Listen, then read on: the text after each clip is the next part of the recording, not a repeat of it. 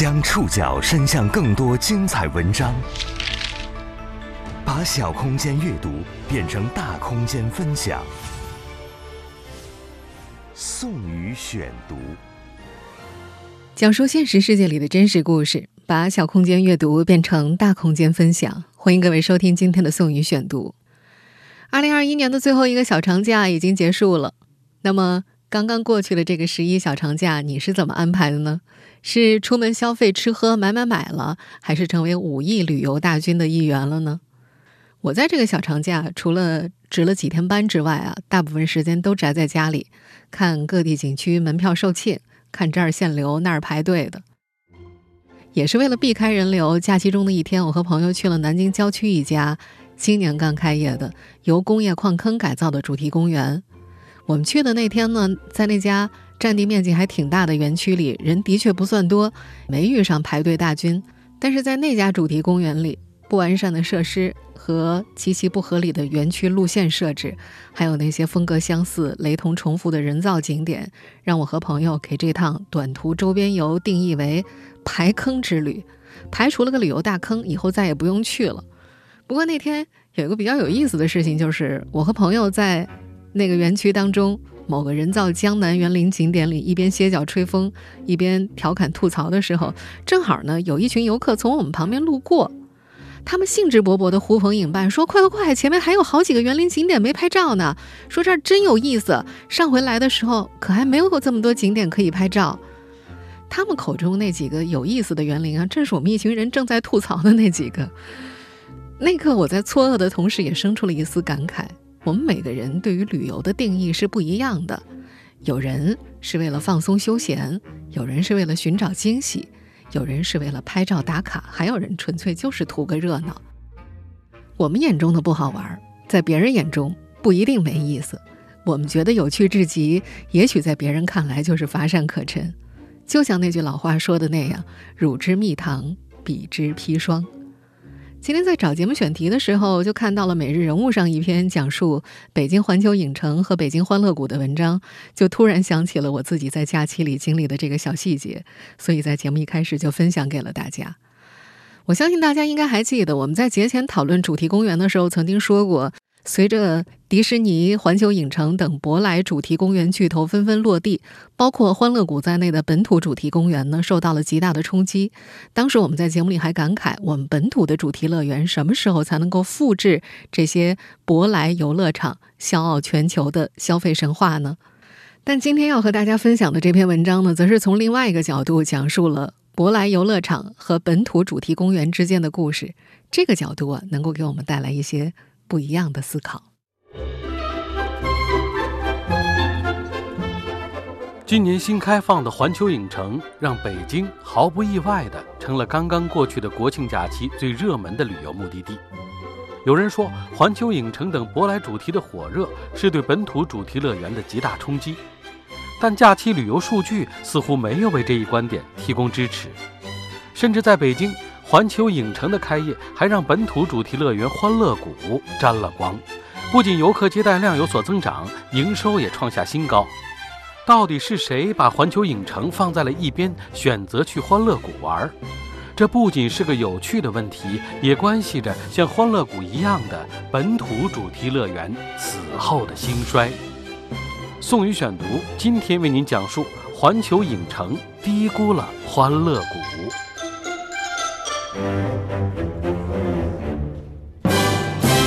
在刚刚过去的这个国庆长假，已经开业十五年的北京欢乐谷，并没有因为处于同一个大片区的北京环球影城的爆火而遇冷。相反，环球影城的热闹还给他带来了新的人流。有位在十月二号带着全家老小准备错峰游的北京市民就吐槽说，那天他准备去欢乐谷错峰游，可是车停到了两公里之外。在整个园区里，全天就排上了一个项目，甚至在各大景区人相对较少的长假前一天，也就是九月三十号，北京欢乐谷依然保持着它的喧闹。在官方介绍里，北京欢乐谷被分为甜品王国、爱情港、香格里拉、失落玛雅、亚特兰蒂斯等区域，实际上，只要走进这些区域，你就能发现，这些所谓的区域主题只代表了一种建筑装修风格，它们并不像变形金刚与小黄人那样差别巨大，也没有代表性的符号标志。在园区官方的推荐攻略里，线路被划分成了挑战类、亲子类和网红打卡类，项目则按照降落、互动、摇摆、速度、旋转来划分，主题并不重要。这是一个没有魔法。没有小黄人，也没有威震天的世界，但游览者依然会随时撞上成群结队的快乐的麻瓜小孩，并且排队四十分钟才能吃到一顿肯德基。如果询问游客们为什么选择去欢乐谷玩，最多的两种理由是：刚刚办了年卡和年卡快过期了。大学生凯源在去年十月底办了北京欢乐谷的年卡，今年九月三十号是他第二次到这家主题乐园游玩。太远、太折腾、没人陪，都成为劝退这个海淀大学生的理由。在年卡过期的前一周，他终于找了学弟一块儿，目标是刷完景区里的所有过山车。入园之后，这个年轻男生又想要续费了，因为学弟在入口处看完广告，也办了一张年卡，他有伴儿了。三百九十九块的年卡是欢乐谷最畅销的销售模式。地铁站正对面的广告牌，园区门口，园区里的每个休息区，到处都能够看到醒目的广告，而且随走随办。他想着，反正来都来了，玩两次就能够回本，还不如办年卡呢。什么羊毛出在羊身上，买的不如卖的精的道理，或许每个消费者都知道。但是和单日票价六百二十八的环球影城以及年卡一千五百九十九的迪士尼乐园比起来，这只羊好像看起来还挺物美价廉的。在北京欢乐谷，另外两种薅羊毛的方式是夜场和生日票。在二零二一年之前，北京欢乐谷还曾经推出过价格特别低的夜场票，十七点三十分之后入园，门票价格在四十九块九到七十九块九之间，和通票。享有同等权益。另外，在生日当天，游客可以免票入园，一位同行者可以享受两百六十五块的优惠价。凭借着这些促销方式，北京欢乐谷吸引了许多年性极高的当地游客。买了年卡的年轻女孩潘潘说：“呀，淡季的欢乐谷，三四十岁、操着北京话的男性游客尤其多。音乐过山车上有位男士和他们同行，每次俯冲。”转圈之前，大哥都会提前预告，告诉他们这里会失重，马上就要倒过来了。排队期间，大哥还告诉他们，他熟悉欢乐谷里的每个过山车的型号，知道哪些过山车是园内首家或者某某之最。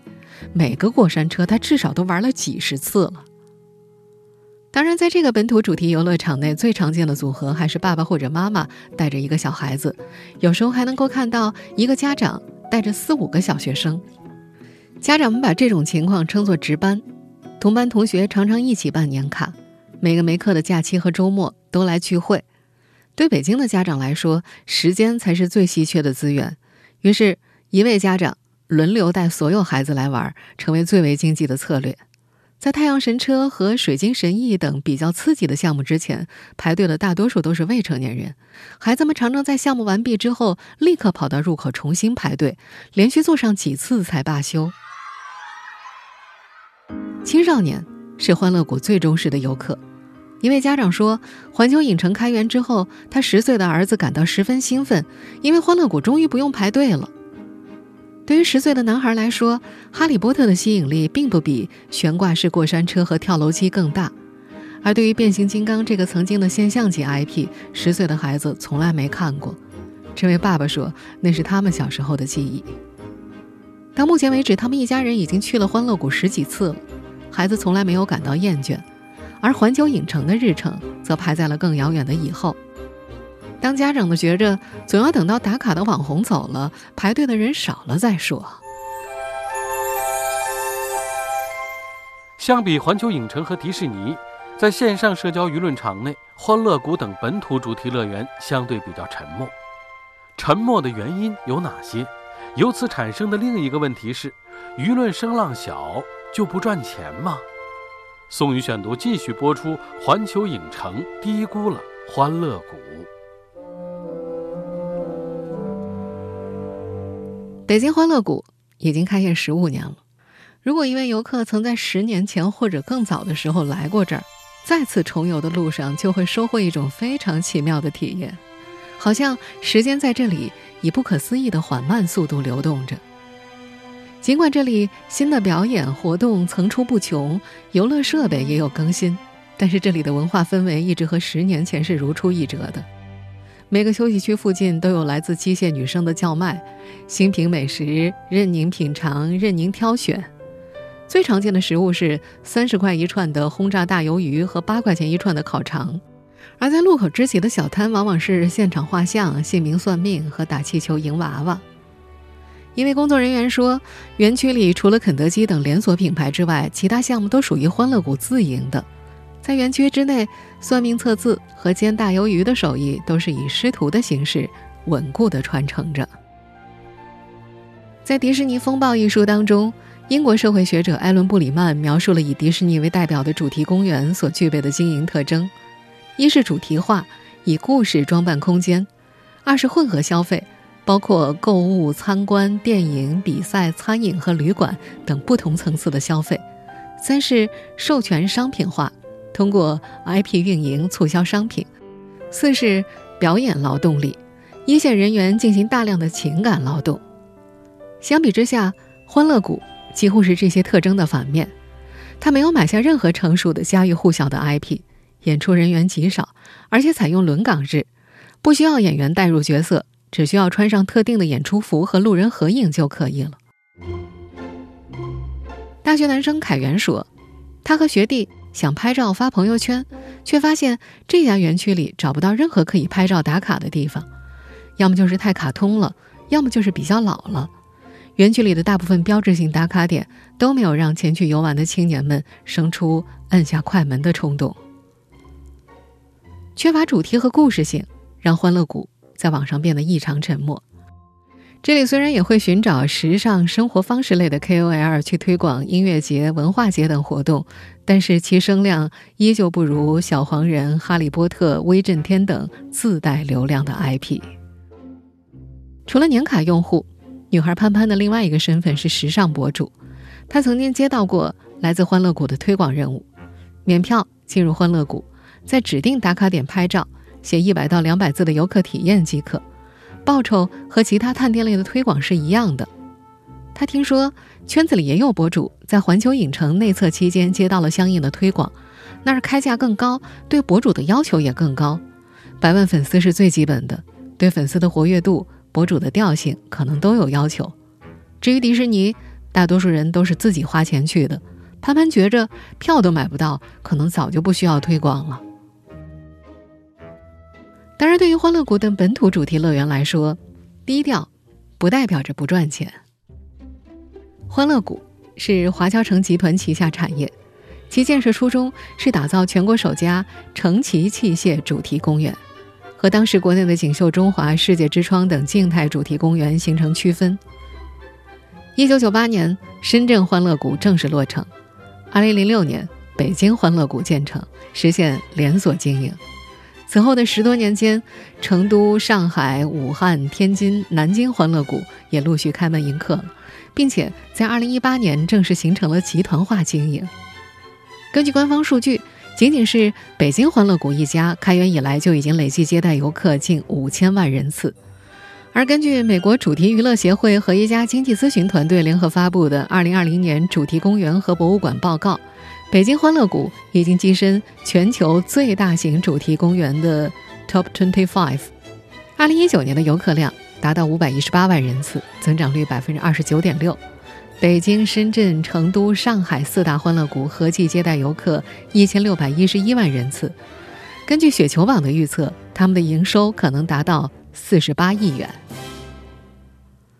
为迪士尼乐园、环球影城等著名主题公园提供设计服务的美国康宁汉集团中国区总裁瑞奇·索尔伯格曾在接受采访的时候提到，中国主题公园百分之八十的收入靠门票，百分之二十的收入靠零售。但在国外，主题公园的收入百分之三十是门票，百分之三十是零售，还有百分之四十是餐饮住宿。有数据显示，迪士尼乐园一块钱门票能够拉动八块钱的消费，其中百分之七十的收益来自周。边纪念品的二次销售。欢乐谷在这方面显然是处于弱势的，但其母公司华侨城主打的是文旅加地产的模式，他们二次消费的目标从来就不是纪念品。西南证券研究报告显示，华侨城通过和政府合作发展文旅业务，可以低价拿下周边地块，并且通过文旅项目提高旗下地产的本身溢价。房产和物业的升值是比星黛露耳朵互动魔法杖更为隐秘且牢固的收入方式。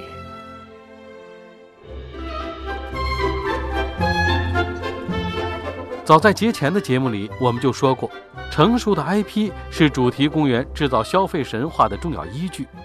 过去这些年，欢乐谷的 IP 化尝试走得并不顺利，不顺利并不意味着不赚钱。这家已然在国内八个城市落地的主题乐园有自己的迭代逻辑。宋宇选读继续播出：环球影城低估了欢乐谷。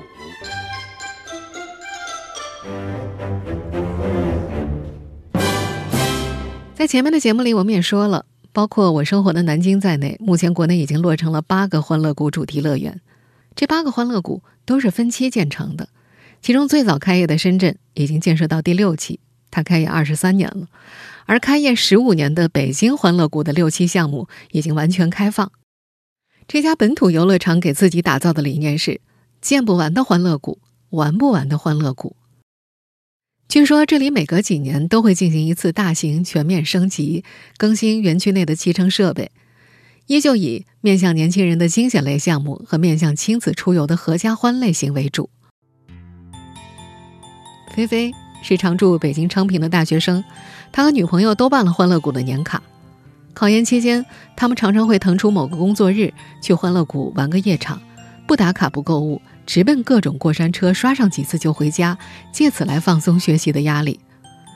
从学校到欢乐谷来回路程四个小时，下午三四点出发，回来恰好能够赶上熄灯时间，平均费用不超过三百块钱。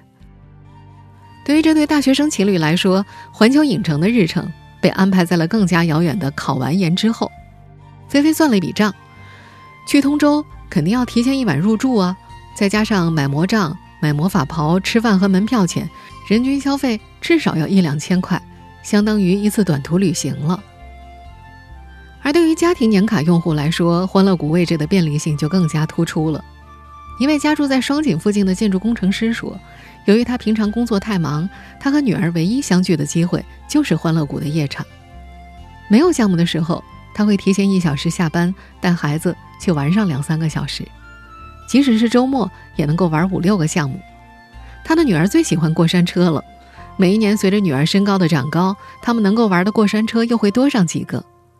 环球影城开业之后，女儿只对小黄人表现过微弱的兴趣，但听说没有更大的过山车之后，就立刻放弃了去玩的想法。这位工作很忙的父亲说，他还会再续欢乐谷的年卡，并且暂时不会去考虑环球影城。他把这种心态描述成为一种。主场意识，他说：“当自己去多了一个游乐场，每个项目都很熟悉以后，就会觉得它是自己的，和自己有了某种更深的情感连接。”游客的游玩体验是一家主题乐园展示给外界的光鲜一面，而员工们的工作体验则是主题乐园少有人知的另一面。宋宇选读继续播出：环球影城低估了欢乐谷。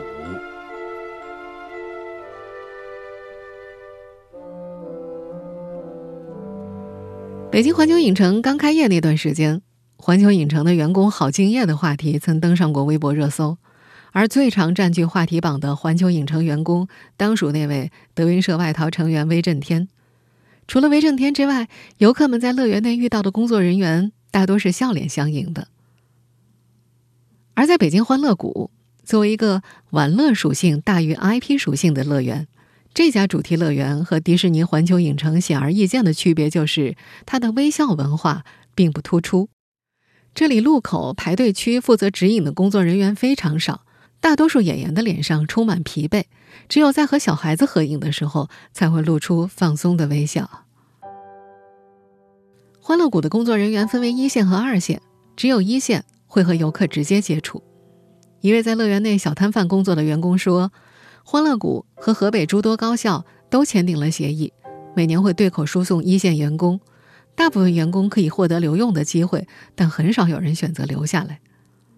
到欢乐谷之前，这位员工从来没有做过任何服务业，也不会做饭。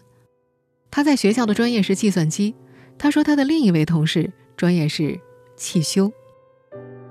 至于工资，这里员工和实习生的工资是一视同仁的。直接接触游客的一线员工的工资普遍在两千块到四千块左右，提供免费宿舍和每月三百块钱的餐补。前面那位做小摊贩的员工说，北京欢乐谷的宿舍已经非常破旧了，感觉是开元时建的，没怎么翻修过。宿舍八人一间，一层有一个水房和一个公共厕所。园区里食堂有三个。一线员工常吃的两个食堂都在景区附近，一荤一素，不超过十块钱，味道还不错。二线员工的食堂则在远离景区的办公楼附近，据说吃得更好一些，价格也更贵一点。在这儿工作有一项福利是，员工可以在非工作时间畅玩欢乐谷，只要出示你的工作证件，就可以把太阳神车坐上十遍。员工王勇在到欢乐谷的第一周就和同事把所有的刺激项目都玩了一遍。等到第二周，他已经对过山车类项目失去了刺激了。天天看，天天经过，太熟了，就觉得没意思。比起在欢乐谷里无限续玩，他更想要一个完整的休息日。在这儿，一线员工每周只有一天休息，大多数时候不用加班，但具体的上班时间是由领班安排的。王勇只能够提前一两天知道自己的休息时间，他感觉生活被打碎了，所有的安排都是乱的。相比成为正式员工，在欢乐谷做兼职似乎是一种短暂而美妙的体验。女孩小高在欢乐谷做了四年 NPC 兼职。万圣节是欢乐谷全年最盛大的活动，每年十月到十一月举办，会临时聘用很多高校学生，在园区里游荡互动的被称作散鬼，而表现更加突出、经验更丰富的会分配到各个鬼屋去当 NPC。万圣节的 NPC 下午五点左右进场，他们被明令禁止玩项目，但会在兼职结束之后得到一张通票作为福利。兼职的报酬大约在一百块钱一天，但钱多钱少不是重点。游客和 NPC 都是年轻人，友情、爱情和陌生人的善意会在这些夜晚集中发生。小高有一次在微博里提到，下半场会嗓子疼，有游客特意为他送过去清嗓子喉片。NPC 和游客交换联系方式也是常有的。小高遇到过从现实追到微博的女生，也听说每年万圣节之后都成了好几对。唯一不好的体验是，有的游客被吓到后偶尔会打 NPC。小高就曾经因为被游客拉扯而受过伤。等到第二年万圣节再来的时候，他就听见排队区开始循环广播，请游客不要殴打工作人员。小高最近一次在欢乐谷做兼职是在二零一九年，那时他被分配到欢乐谷和手游《第五人格》联名的鬼屋，扮成游戏里的角色。小高说，NPC 的培训大多是为期一到两天，是由鬼屋的策划者介绍剧情、角色，教他简单的舞蹈动作。他提到，和环球影城或者迪士尼不同，欢乐谷的 NPC 没有固定的话术，工作人员只是按照性格分配角色，剩下的由 NPC 自由发挥。最受游客欢迎的还会被评为年度鬼王和鬼后。虽然万圣节是以鬼为主题的，但 NPC 的扮相并不恐怖，大多是面部彩绘、头饰，加上较为夸张的二次元服饰。扮相越好看的角色越抢手。小高说呀，每年都会有全国各地的欢乐谷 NPC 因为长得好看而登上热搜。这就是关于这家本土主题乐园的又一个话题了。每一个去过主题公园和游乐场的人，都对各自逛过的乐园有不同的记忆。作为分析者，我们在谈论主题乐园的时候，总会谈到 IP 的重要性。但是对于热衷逛游乐园的孩子们和成年人们来说，项目或者 IP 可能并不是最重要的东西。能不能在游乐园里找到快乐，可能才更重要。我是宋宇，感谢各位的收听。本期节目节选自。每日人物。收听节目复播您可以关注本节目的同名微信公众号宋雨选读我们下期节目时间再见。人人寻找快乐拘无束的乐园不慌张